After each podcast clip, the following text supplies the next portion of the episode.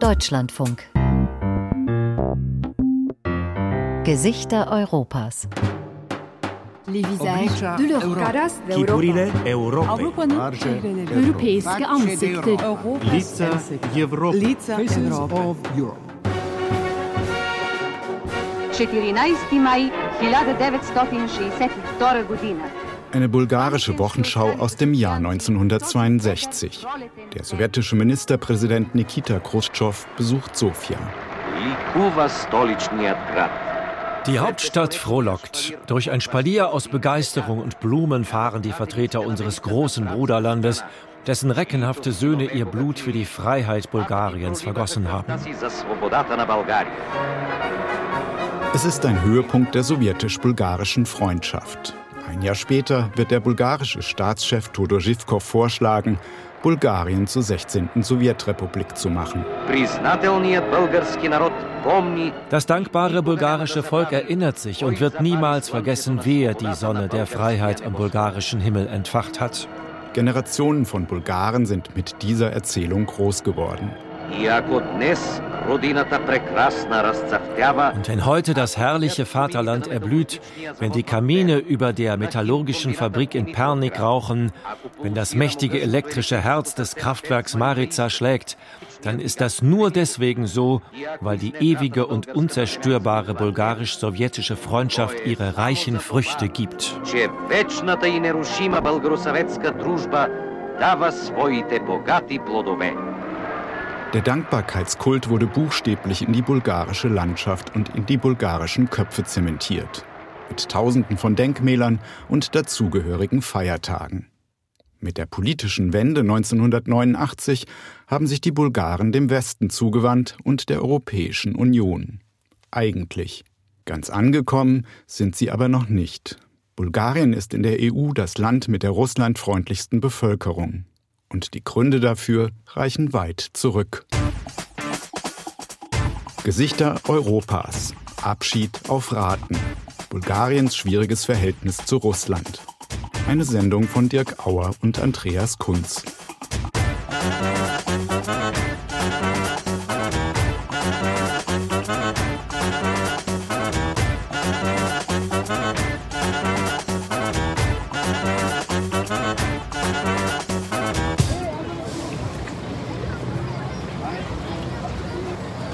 Verkehrskollaps am Schipka-Pass.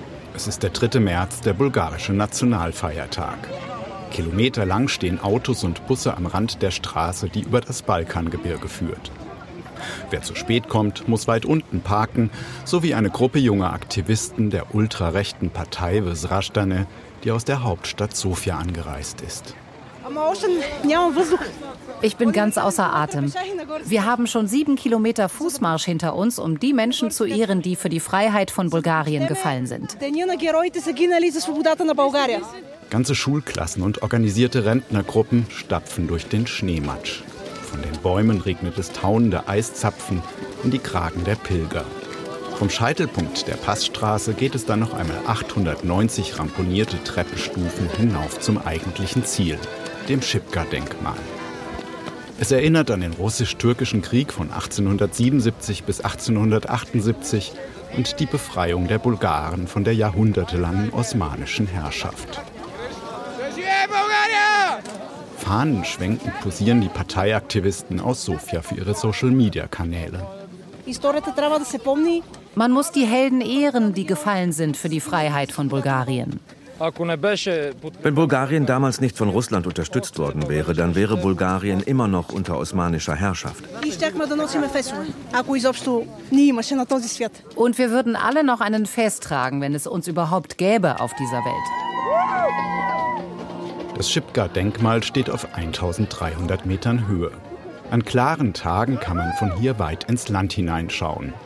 An diesem späten Vormittag aber liegt so dichter Nebel über dem Balkangebirge, dass das 33 Meter hohe Monument selbst von nahem nur verschwommen zu erkennen ist. Der volksfestartigen Stimmung tut das keinen Abbruch. Eine Gruppe von Männern und Frauen tanzt einen Horo, den bulgarischen Rheintanz.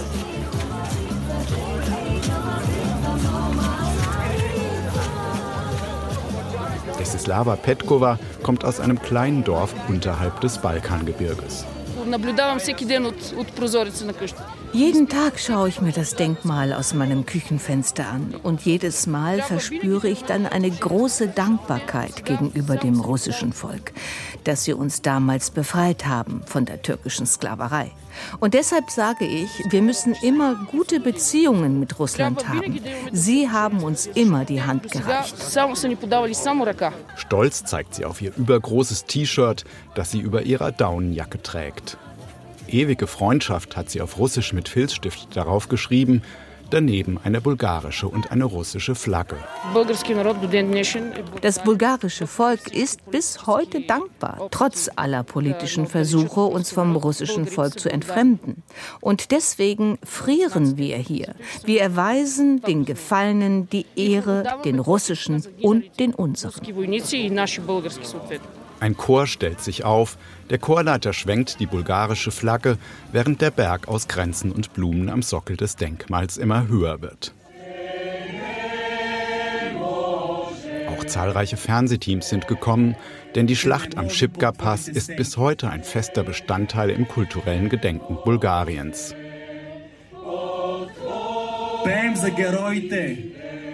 Sie ist Stoff von Romanen, Filmen, im Schulunterricht und selbst in manchen Familiengeschichten immer noch präsent. Rat Ivanov hat seine Enkelin mitgebracht. Die Teenagerin tritt fröstelnd von einem Bein aufs andere. Über ihren Schultern hängt eine russische Flagge. Schon am frühen Morgen sind die beiden aus der Stadt Tetewin aufgebrochen.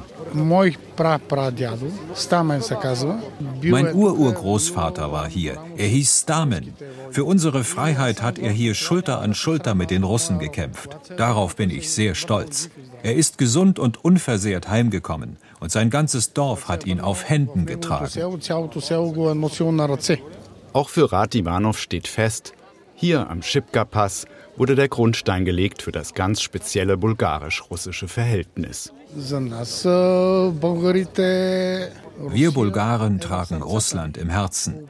In den letzten Jahren wird zwar versucht, dieses Gefühl wegzuwischen, aber wenn man sieht, dass so viele Leute hier raufgekommen sind, dann ist das schon eine Verbundenheit mit unseren Befreiern. Der offizielle Teil der Feier mit Priestern, Politikern und viel Pathos bleibt von den meisten weitgehend unbeachtet. Überhaupt spielt die Tagespolitik kaum eine Rolle. Für viele ist es einfach ein traditioneller Familienausflug. Was nicht heißt, dass man nicht doch eine klare Meinung im Gepäck haben kann. Den pro-westlichen Kurs der derzeitigen Regierung findet Rat Ivanov jedenfalls gar nicht gut. Aktuell wird eine falsche Politik gemacht und wir sind wie so oft auf der falschen Seite. Das heutige Russland verteidigt seine Interessen. Ein Militärbündnis hat ganz Russland umzingelt von allen Seiten und Russland ist gezwungen, sich und seine Bürger in Donetsk zu verteidigen. Die Dämmerung setzt ein. Der Nebel ist in Nieselregen übergegangen. Durch Nest treten die Schipka-Pilger den Rückweg an. Drei Stunden Autofahrt liegen vor Rat Ivanov und seiner Enkelin. Es habe sich gelohnt, sagt er, auch wenn er sich etwas wehmütig an frühere Feiertage erinnert. Früher wurde noch so gefeiert, wie es sich gehört, und da hat auch noch das ewige Feuer gebrannt. Jetzt haben sie kein Gas für das Feuer. Das ist eine Sauerei. Wir kaufen von den USA Tanker voll mit Gas, aber wir haben kein Gas für Schipka, für das ewige Feuer. Das ist doch nicht normal, wie sich die Politik heute zu diesem Feiertag verhält.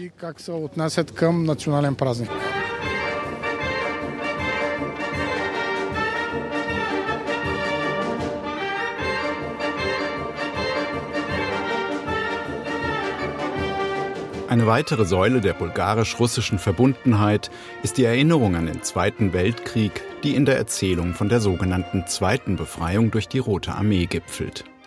1941 war das autoritär-zaristische Bulgarien dem Drei-Mächte-Pakt beigetreten und stand damit an der Seite von Deutschland und Italien. 1944, angesichts der sich abzeichnenden Niederlage, versuchte es zur Neutralität zurückzukehren. Doch noch im gleichen Jahr, im September, überquerten die sowjetischen Truppen die Donau und Bulgarien wurde zur Volksrepublik.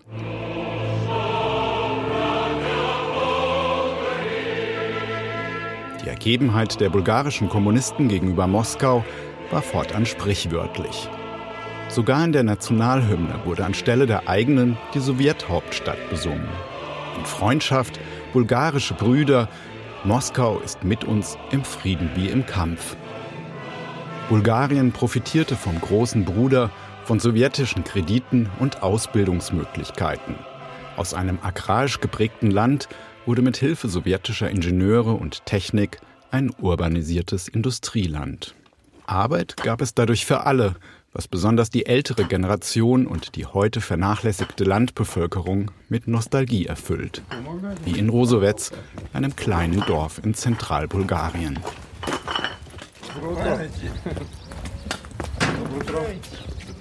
Doncho Fuklev kommt aus dem Dorfladen und setzt sich auf eine kleine Bank direkt neben einem mannshohen Gedenkstein. Links und rechts davon stehen zwei grün lackierte Luftabwehrgeschütze. Auf einer Marmorplatte sind die Gefallenen der Kriege aus den letzten 150 Jahren eingraviert. Vom russisch-türkischen Krieg 1877-78 bis hin zum Zweiten Weltkrieg. Wir hatten immer den Ruf, ein rebellisches Dorf zu sein. Das sagen sie auch in den anderen Dörfern. Die Rosowetzer, die sind immer aufrührerisch. Das war schon unter den Türken so im Osmanischen Reich und dann auch wieder 1944 im Zweiten Weltkrieg.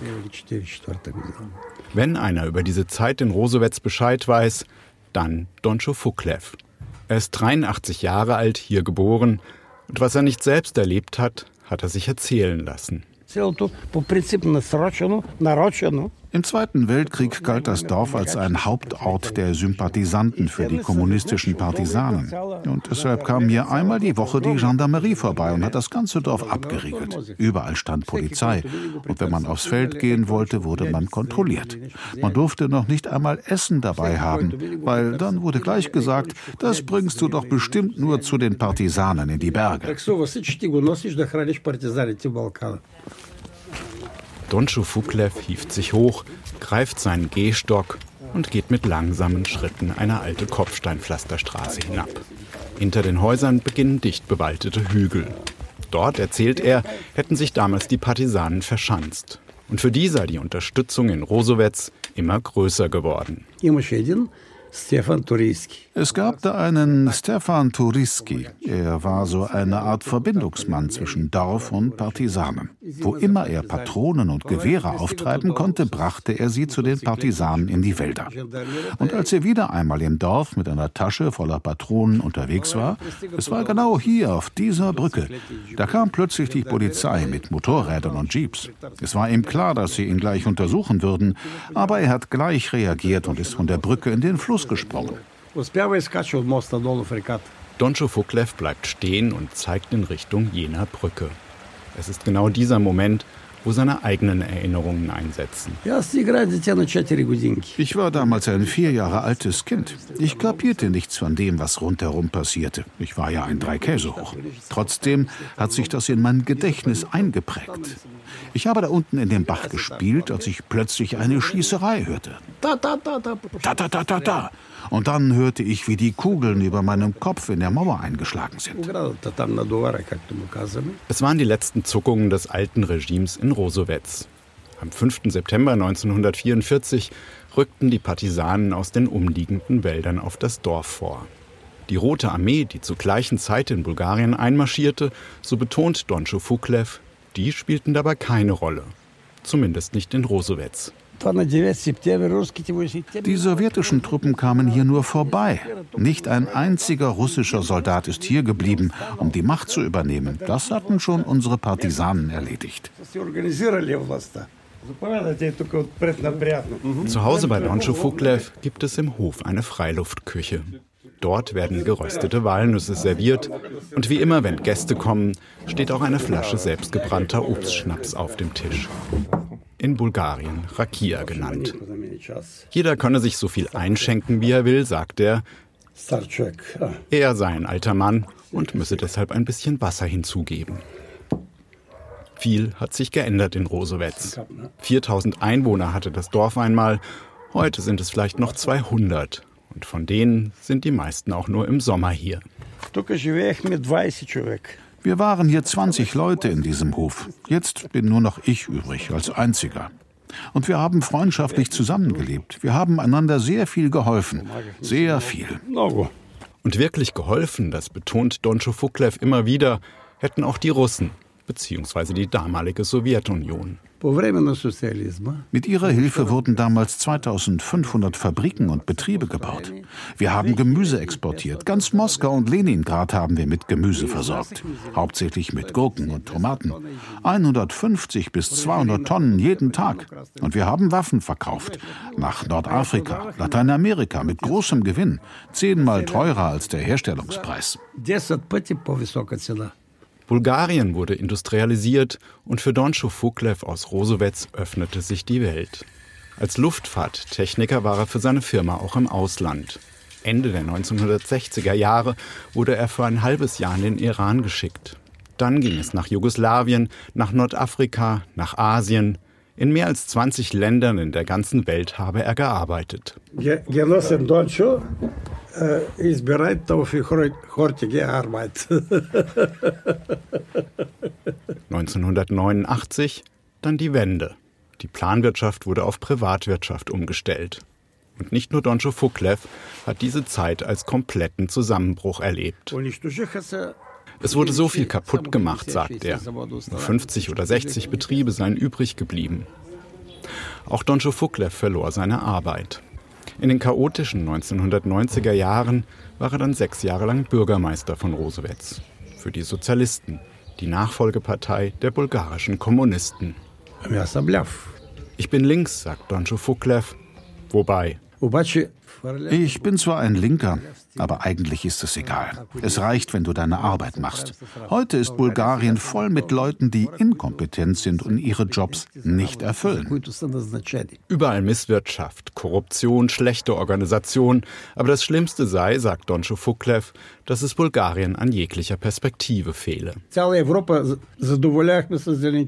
Früher haben wir ganz Europa mit Gemüse versorgt. Und heute führen wir 80 Prozent unserer Lebensmittel ein. Unsere Großeltern würden sich die Augen reiben und uns fragen, wie konntet ihr das nur zulassen? Aber ist es nicht wenigstens gut, dass es jetzt Demokratie gibt? Auch an diesem Punkt ist sich Doncho Fuklev nicht so sicher. Wir brauchen den Rohrstock. Manche sagen auch Diktatur. Damit hier Ordnung herrscht, braucht es schon ein bisschen Druck. Am Ende dann noch einmal die unvermeidliche Frage nach dem heutigen Russland, nach dem Krieg. Die meisten Rosewetzer haben Russland als zweifachen Befreier in Erinnerung. Erst von den Osmanen, dann noch einmal im Zweiten Weltkrieg. Jahrzehntelang galt der große Bruderstaat dann, so wollte es die kommunistische Propaganda, als Friedensmacht. Und heute? Doncho Fuklev schenkt noch eine Runde Rakia aus und denkt nach. Dann sagt er, es ist ein großer Fehler, dass Russland das Nachbarland angegriffen hat. So darf man mit Menschen nicht umgehen. Aber wenn man hier besonders unter den alten Leuten, die sich mehr oder weniger erinnern können an die Zeit des Kommunismus, so von Mensch zu Mensch redet, dann haben alle mehr oder weniger solche Erinnerungen. Sie können nicht an dem Fakt vorbei, dass sie zweimal befreit wurden von den Russen.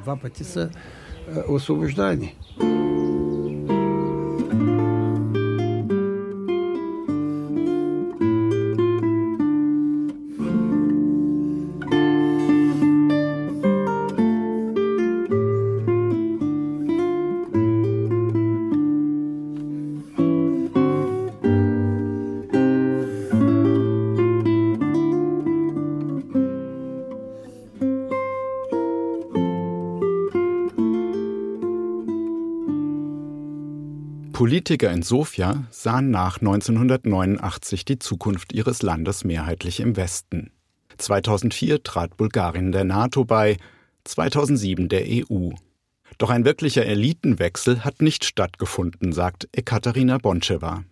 Sie kümmert sich seit 2007 als Mitglied der Komdos-Kommission um die Aufarbeitung der bulgarischen Geschichte. Konkret um die Akten der ehemaligen Staatssicherheit.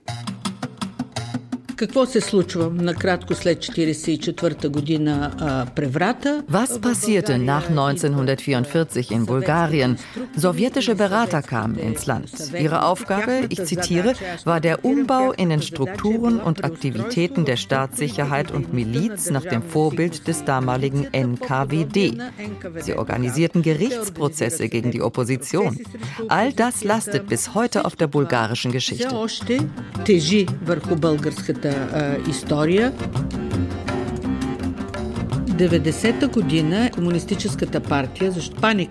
1990 hat die Kommunistische Partei in ihrer Panik einen großen Teil der Akten vernichtet. Ich war damals Journalistin bei der Zeitung Demokratia. Eines Abends bekam ich einen Anruf und jemand sagte mir, aus dem Innenministerium werden lastwagenweise Akten abtransportiert. Um die 40 Prozent wurden vernichtet. Aber das hindert uns nicht, ein Bild davon zu zeichnen, was die Stasi war.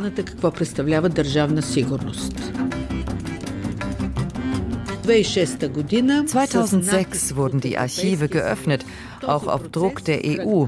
Unser bulgarisches Archiv umfasst 14 Aktenkilometer mit über 4 Millionen Dokumenten und die zeigen, wie sich die Stasi wie ein Krebsgeschwür im Gewebe Bulgariens ausgebreitet hat. Von den ehemaligen Ostblockstaaten ist Bulgarien der einzige Staat, in dem es keine Lustration gibt. Lustration bedeutet ja, dass es ehemaligen Stasi-Mitarbeitern verboten ist, bestimmte öffentliche Positionen einzunehmen. Bei uns gibt es diesen Gesundungsprozess nicht. Nach 1990 arbeiteten viele frühere Agenten in den neuen Geheimdiensten weiter.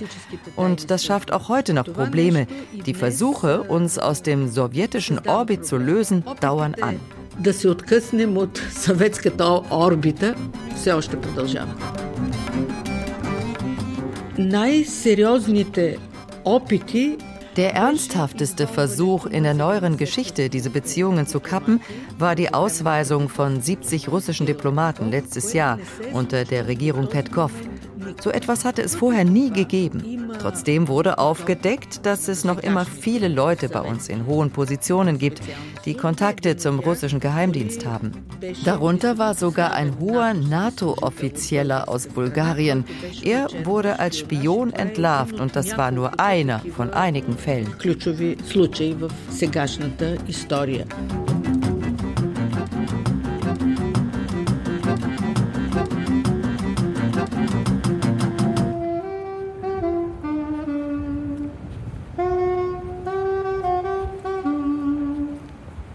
In Sofia spielt ein Saxophonist mit balkanischen Schnörkeln verziert und in Endlosschleife Podmoskovnie Večera, Abende in der Moskauer Vorstadt, ein bekannter sowjetischer Schlag aus den 1950er Jahren.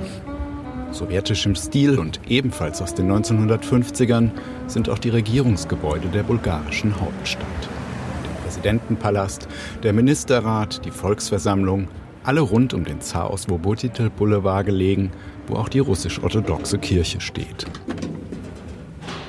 Einer, der schon seit einem halben Menschenleben gegen den russisch-sowjetischen Einfluss in Bulgarien anschreibt, ist Ivo Injev. Der Journalist und Blogger lebt im Dachgeschoss eines mehrstöckigen Wohnblocks. Von seiner Terrasse aus hat er einen Blick auf die ganze Stadt, auch auf eines der Wahrzeichen von Sofia. Dort sehen Sie die Alexander Nevsky-Kathedrale. Sie ist eines der Symbole für den russischen Einfluss in Bulgarien, die größte orthodoxe Kathedrale auf dem Balkan, die nach einem russischen Heiligen benannt ist und der rein gar nichts mit der bulgarischen Geschichte zu tun hat. Gebaut wurde sie vor dem Ersten Weltkrieg von einem russischen Architekten obwohl Bulgarien damals wirtschaftlich und politisch eigentlich stark mit Westeuropa verbunden war, bis zur Kapitulation vor der Roten Armee 1944. Eines der Verbrechen Russlands gegen Bulgarien ist, dass es nach dem Zweiten Weltkrieg die europäische Entwicklung des Landes unterbrochen hat. Die Russen haben versucht, Bulgarien gewaltsam zu russifizieren und zu sowjetisieren. Und sie waren ziemlich erfolgreich damit. Bis heute können wir uns nicht ganz davon befreien.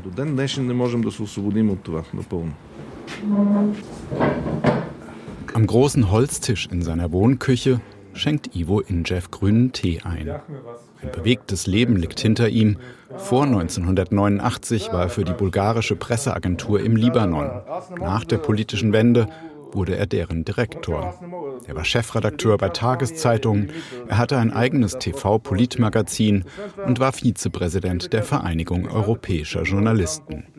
Jetzt ist er einfach nur noch Ivo Injev, 68 Jahre alt, von eleganter, ja geradezu aristokratischer Erscheinung und einer der wenigen unabhängigen Intellektuellen in Bulgarien.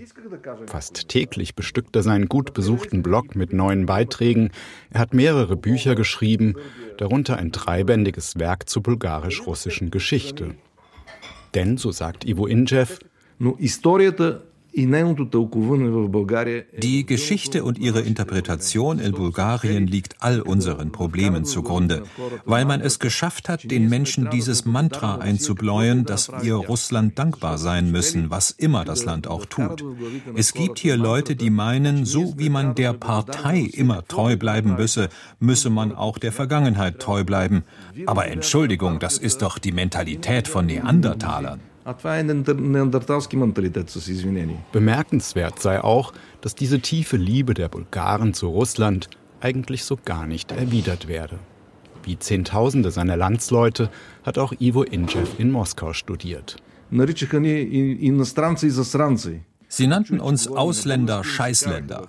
Wenn Sie uns im Bus oder in der U-Bahn bulgarisch reden hörten, dann fingen Sie Streit an. Wenn meine russischen Kollegen sich verabredeten, dann hörten sie auf zu reden, wenn wir uns näherten. In fünf Jahren wurde ich nicht einmal von einem russischen Kollegen nach Hause zum Tee eingeladen. Nicht einmal. Man behandelte uns wie irgendwelche Schmarotzer, wie Leute, die man durchfüttern musste. Die Idee von den slawischen Brudervölkern, begründet durch eine gemeinsame Kultur, Religion, eine ähnliche Sprache und gemeinsame Geschichte, für Ivo Injev ein Mythos. Er geht zum Kühlschrank. Und schon wird auch hier der Rakia eingeschenkt.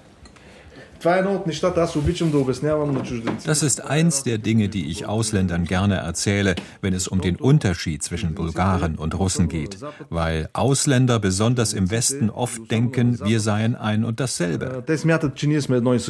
Aber weit gefehlt, sagt Ivo Injev vergnügt. Ein Russe, der sich betrinken will, trinkt eine Flasche Wodka und er fällt unter den Tisch und schläft ein. Am nächsten Tag sagt er, gestern habe ich mich so voll laufen lassen, dass ich mich an nichts erinnern kann. Ein Bulgare dagegen macht alles, um nicht unter den Tisch zu fallen. Er steht auf, geht nach Hause und sagt, ich bin nüchtern, mir fehlt nichts. Und am nächsten Tag gibt er damit an, dass er eine Flasche Schnaps getrunken hat, aber nicht betrunken war. Verstehen Sie, das ist eine völlig andere Lebenshaltung und Mentalität съвършенно различен подход към живота и менталитет. Was das bedeutet, bleibt offen.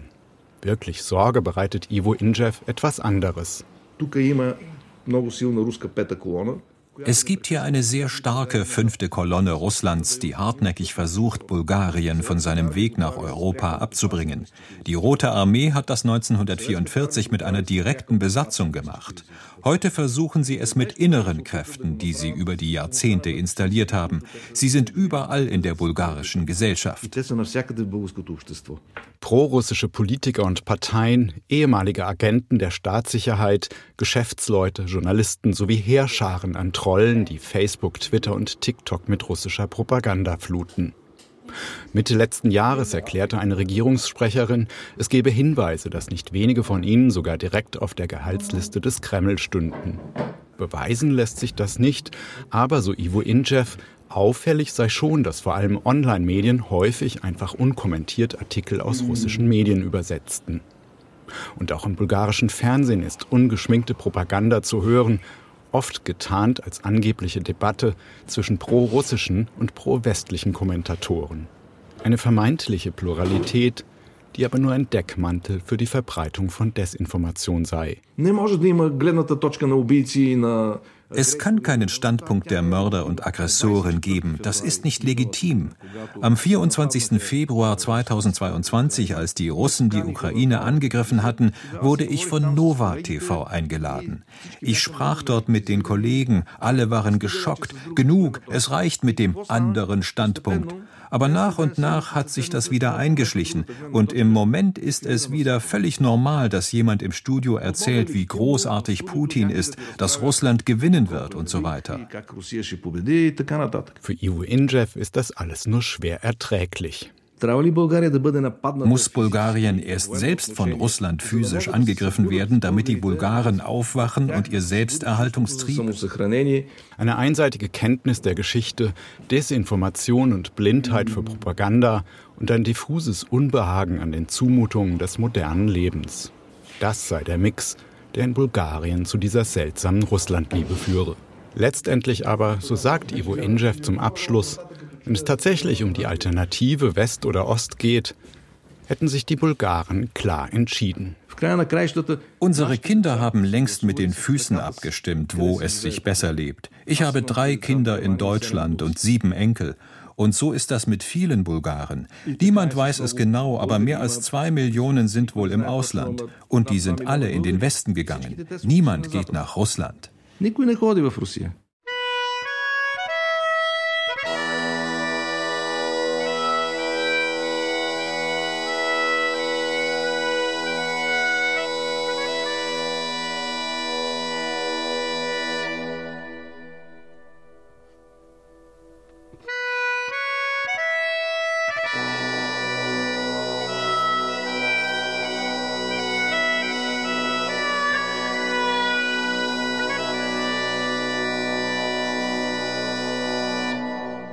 Politisch immerhin hat der Krieg Bulgarien weiter Richtung Westen bewegt.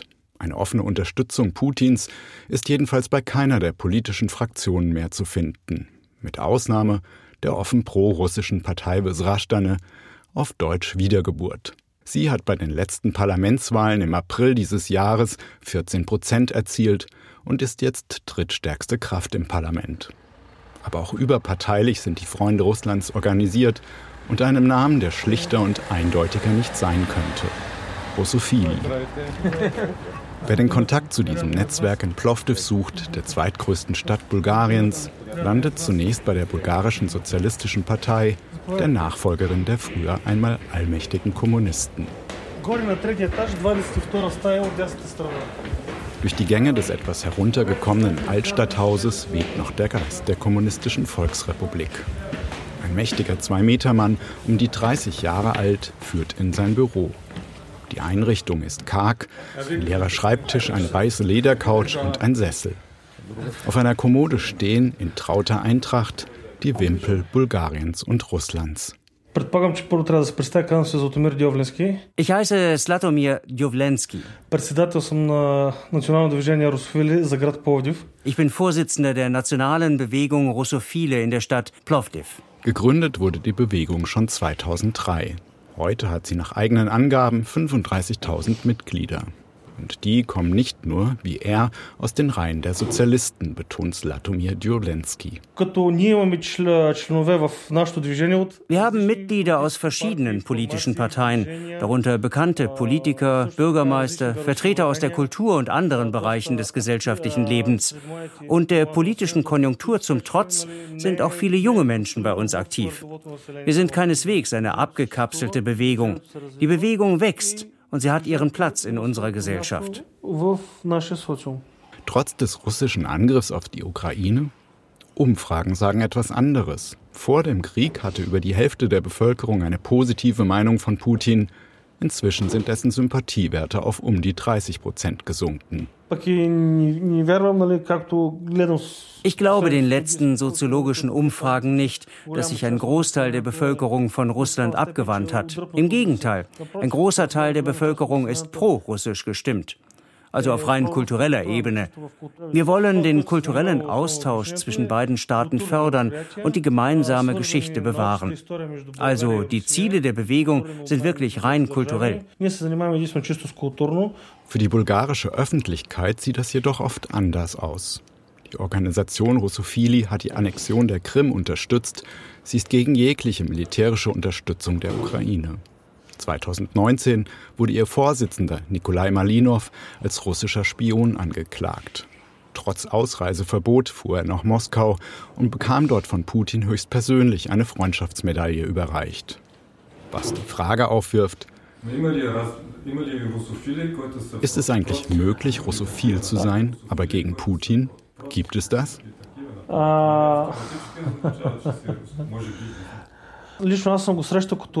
Es ist mir begegnet in persönlichen Gesprächen. Aber ich weiß nicht, woher das kommt. Das sind sehr individuelle Auffassungen. Es ist alles sehr durcheinander. Anders als früher, als es die beiden Blöcke Ost und West gab. Im Moment leben wir in einem anderen System. Wir leben in der Demokratie. Es gibt keine gemeinsame Ausrichtung mehr. Und fast scheint es, als ob Sladimir Djowlensky das bedauern würde. Jeder kann sich informieren, wo er will. Und jeder Mensch kann diese Informationen individuell so zusammensetzen, wie er will. Deswegen gibt es solche Dissonanzen. Und woher bezieht er seine Informationen über Russland? Meine Hauptquellen sind meine Bekannten, die in Russland leben, aber auch in den neuen Territorien der Russischen Föderation, die gerade angegliedert werden. Außerdem lese ich die wichtigsten russischen Medien, die Agentur TASS, die täglichen Presseberichte des Kreml, des russischen Außenministeriums, russische Zeitungen und Magazine. Ein paar Tage später auf dem Platz vor der großen Moschee in Plovdiv. Ein breites Bündnis hat in mehreren Städten Bulgariens zu sogenannten Friedensmärschen aufgerufen. Plovdiv gilt als besonders russlandfreundlich. Fast 1000 Menschen haben sich versammelt, wesentlich mehr als in vergleichbar großen Städten wie Varna oder Burgas. Die Menge ist bunt zusammengewürfelt, alt und jung, konservativ gekleidet oder mit Tattoos übersät, gepierst oder mit Dreadlocks. Es sind fast nur bulgarische Flaggen zu sehen, nur einzelne Teilnehmer tragen als Zeichen ihrer Unterstützung für den Kurs Putins ein großes Z auf dem T-Shirt. Auch die Plovdiver Russophili sind dabei. Slatomir Djolensky und seine Freunde stehen etwas abseits des Getümmels. Wie kann er aussehen, der Frieden, für den sie hier marschieren wollen? Der Konflikt muss auf diplomatischem Weg gelöst werden. Ich weiß nicht genau, was Putin will, ob er die ganze Ukraine will oder ob ihm das mit der militärischen Spezialoperation Erreichte genügt und wie das mit der Entnazifizierung und Demilitarisierung der Ukraine genau aussehen wird. Die Geschichte wird es zeigen. Jeder, der etwas sagen will, darf ans Rednerpult. Ein Aktivist aus Sofia ereifert sich gegen etwas, das gar nicht zur Debatte steht, aber in den sozialen Medien kursiert. Kein Blut bulgarischer Männer in einem fremden Krieg, fordert er. Ein Mann in schwarzer Lederjacke sticht aus der Menge heraus, der Organisator der Demo. Er ist von Menschen umringt und verteilt Unterschriftenlisten für die Neutralität und Souveränität Bulgariens.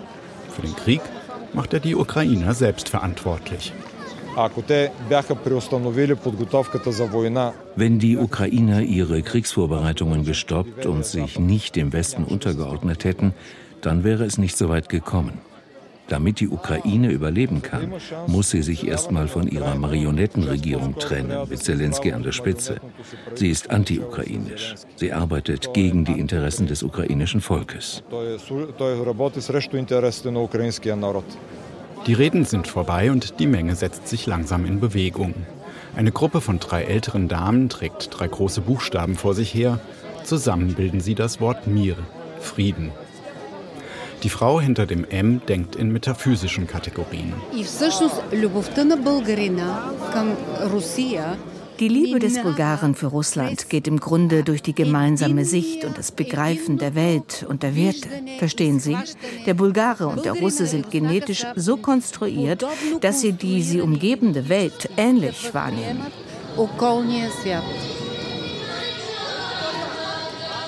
Unter den Klängen bulgarischer Volksmusik geht der Marsch durch die Fußgängerzone zum Rathausplatz. Slatomir Duvlensky lässt die Menge an sich vorüberziehen, dann schließt er sich an. Auch für ihn ist klar, Das bulgarisch-russische Verhältnis ist schicksalsgegeben. Für mich hat der Krieg nichts geändert. Denn ob wir wollen oder nicht, wir haben eine gemeinsame Identität, die uns auf die eine oder andere Weise vereint. Und wir werden dieses Terrain nie verlassen. Das ist meine persönliche Meinung.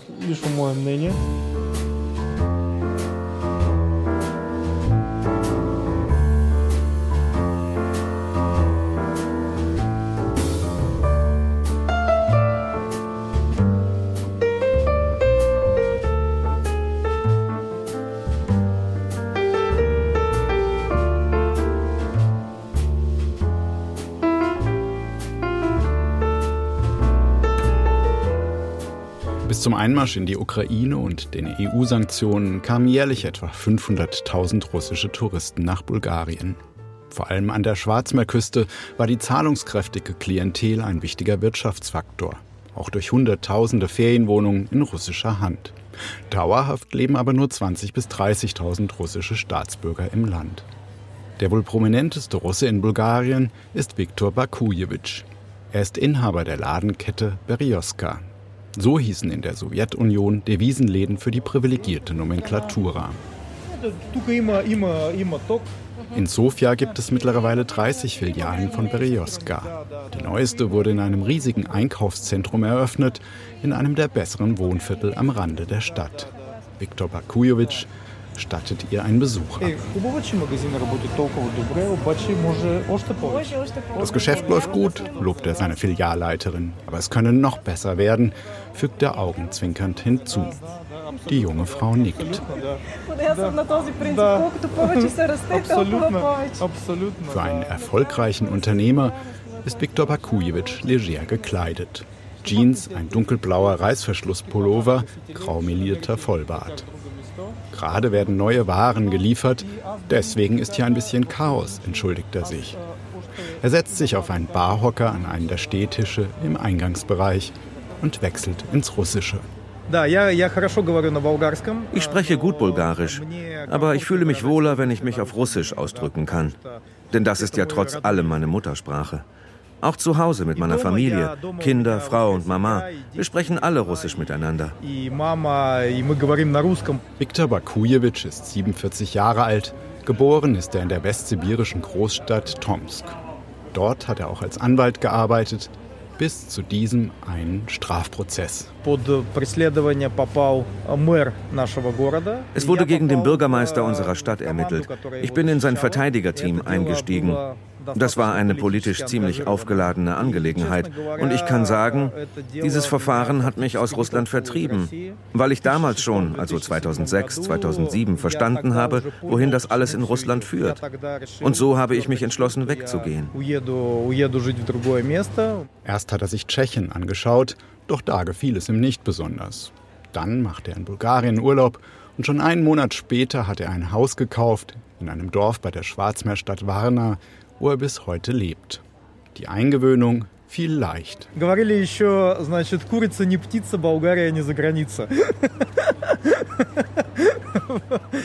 Man hat ja früher auch gesagt, das Huhn ist kein Vogel und Bulgarien ist kein Ausland. Это без всяких обид к Болгарии, просто, просто смешное такое какое-то выражение. Ohne dass ich hier jemanden beleidigen will, aber das war schon ein lustiger Spruch. Aber natürlich liegt darin eine gewisse Wahrheit, weil Bulgarien doch sehr ähnlich ist. Alles, was du in Bulgarien siehst, das hast du vorher schon mal gesehen, wenn du in der Sowjetunion gelebt hast. Nur, was tun? Als Jurist in Bulgarien Fuß zu fassen wäre schwer gewesen. zündende Idee kam ihm eines Morgens am Frühstückstisch. Er zeigt auf ein Regal. Dort sieht man Buchweizen. Aber als ich nach Bulgarien zog, gab es den hier nicht. Nirgendwo. Ein Russe kann aber ohne Buchweizen nicht leben. Bis heute gibt es bei mir zu Hause jeden Tag Buchweizengrütze. Und so kam mir vor 15 Jahren die Idee, ein Geschäft zu eröffnen mit all den Waren, an die Menschen aus der ehemaligen Sowjetunion gewöhnt sind. Und das hat sich als ziemlich gute Idee erwiesen. Viktor Bakujewitsch führt durch seinen Laden. Es gibt Borodinsky-Brot, Fischkonserven und sauer eingelegtes Gemüse. In der Frischtheke typische Salate, Räucherfisch und Kaviar in verschiedensten Qualitäten. Und natürlich alkoholische Getränke. Wodka, georgischer Wein, moldawische Weine. Inzwischen besitzt Viktor Bakujewitsch 70 solcher Geschäfte im ganzen Land. In der relativ kleinen russischen Diaspora in Bulgarien kann der Erfolg nicht liegen.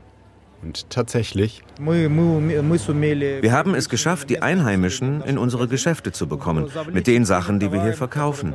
Das hat funktioniert, weil erstens ist in Bulgarien die Sowjetnostalgie ziemlich groß. Viele Menschen waren in der UdSSR, haben dort gearbeitet, haben studiert. Zweitens waren viele Produkte ja als Sowjetexport auch hier zu bekommen. Wobei der Anteil originär russischer Waren im Sortiment immer kleiner und kleiner wird. Vieles kommt inzwischen auch aus der Ukraine, Polen oder dem Baltikum. Wir haben aber auch armenische Produkte, aserbaidschanische, georgische. Inzwischen sind wir tatsächlich kein russisches Geschäft mehr. Also schon so ein Ethno-Geschäft, aber ein sowjetisches. Sowjetnostalgie, die fast ganz ohne Russland auskommt. Zumindest wenn es ums Essen geht, scheint das gut zu funktionieren. Mit der bulgarischen Variante der Liebe zu Russland kann er ohnehin wenig anfangen.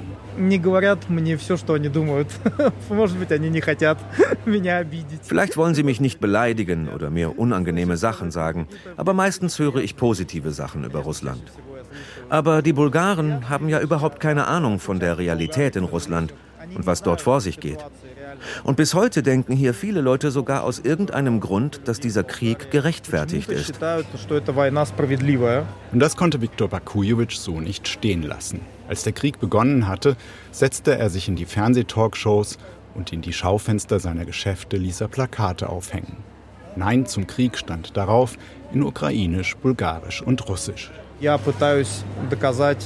Es war mir wichtig zu zeigen, dass bei weitem nicht alle Russen diesen Krieg wollten. Oft höre ich, du hast dein Land verraten. Aber das ist doch kein Verrat, sondern nur der Wunsch, Stellung zu beziehen gegen den Brüdermord und gegen die Zerstörung der ganzen Städte. Ich bin ja auch dagegen, dass russische Soldaten ums Leben kommen. Wie kann ich da ein Verräter sein? Viktor Bakujewitsch muss weiter. Seine Tage sind eng getaktet. Das Geschäft des Putin-Kritikers mit der Sowjetnostalgie wächst. 500 Mitarbeiter beschäftigt Viktor Bakujewitsch inzwischen Bulgaren, Russen und Ukrainer, darunter auch viele Kriegsflüchtlinge. Gibt es Probleme zwischen seinen russischen und ukrainischen Angestellten? Nein, nein, sagt Viktor Bakujewitsch, schon im Gehen. Я вот сейчас, например, мы развиваем бизнес на Кипре. Wir machen jetzt gerade ein neues Geschäft auf Zypern auf.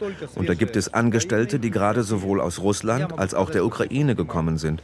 Und ich kann sagen, dass alle die Situation sehr gut begreifen. Menschen, die geflohen sind, die diesen Schrecken hinter sich gelassen haben, die verstehen sehr gut, von wem und wofür dieser Krieg angezettelt wurde. Zwei Wochen später teilt Viktor Bakujewitsch per Kurznachricht mit, dass er kurz davor ist, die bulgarische Staatsbürgerschaft zu erhalten. Seinen russischen Pass wird er abgeben.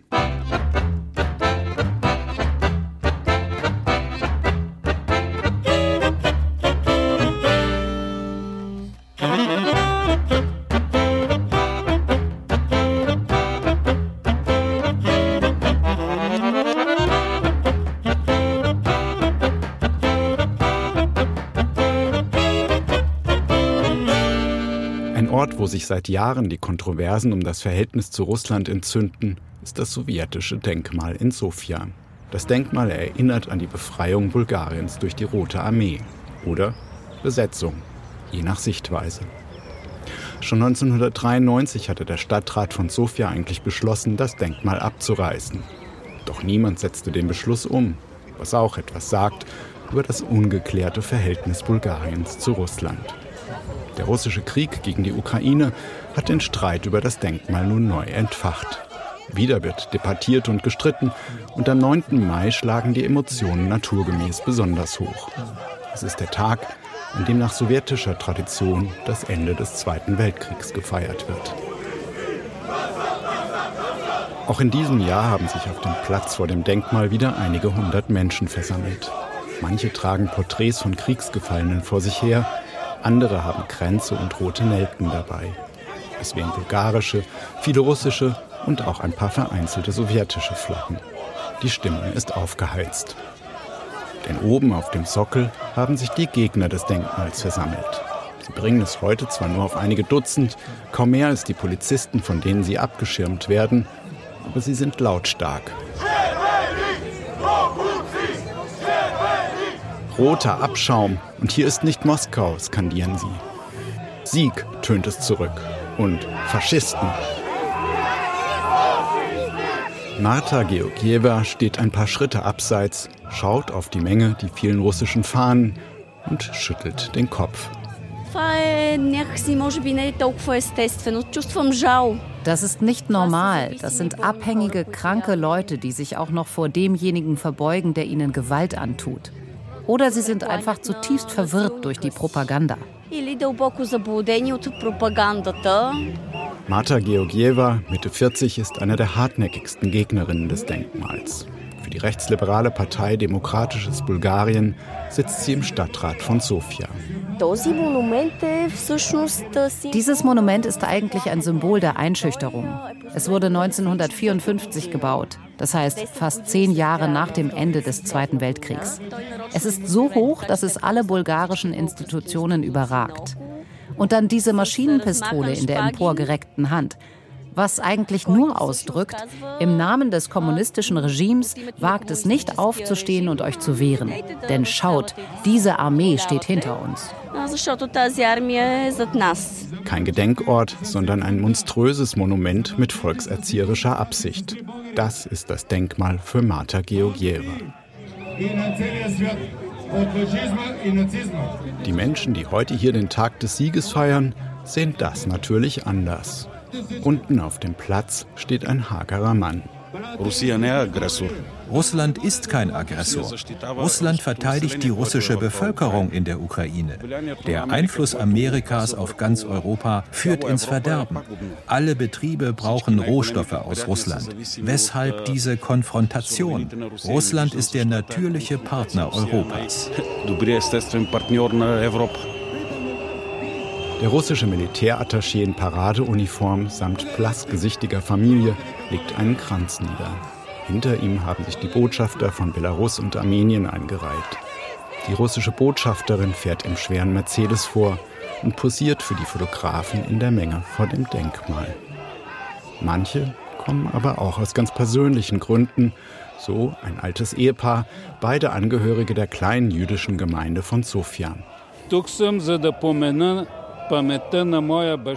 Ich bin hier, um meinem Vater zu gedenken, der als politischer Gefangener und Partisan am Kampf gegen den Faschismus teilgenommen hat. Und ich feiere den Sieg über das Regime, das sechs Millionen meiner Brüder ermordet hat. Das ist der Grund.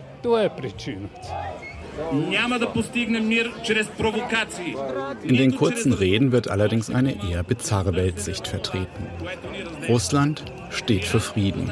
Die Ukraine und ihre Unterstützer Faschisten und die bulgarisch-russische Freundschaft unzerstörbar. Marta Georgieva hofft, dass dieser Aufmarsch am 9. Mai der letzte ist. Eigentlich ist die Demontage des Denkmals auch schon beschlossene Sache. Anfang des Jahres hat der Stadtrat von Sofia erneut entschieden, das Denkmal soll weg und in das Museum für sozialistische Kunst versetzt werden. Doch Eigentümerin ist die Republik Bulgarien, und auf nationaler Ebene hat sich zwei Jahre lang eine Übergangsregierung an die nächste gereiht. Stabile politische Verhältnisse sind auch weiterhin nicht in Sicht. Und so ist auch der Abschied vom Sowjetdenkmal ein Abschied auf Raten. Bei mir entsteht der Eindruck, dass keiner die Verantwortung übernehmen will. Aber das bedeutet für mich auch, dass es keinen wirklichen politischen Willen gibt. Dabei wäre es so wichtig, dass dieser Platz befreit wird von diesem Besatzerdenkmal. Und ich sehe, dass uns immer mehr Menschen dabei unterstützen. Im Moment sieht es zwar oft so aus, als ob die Russophilen mehr geworden seien, aber ich glaube, das täuscht.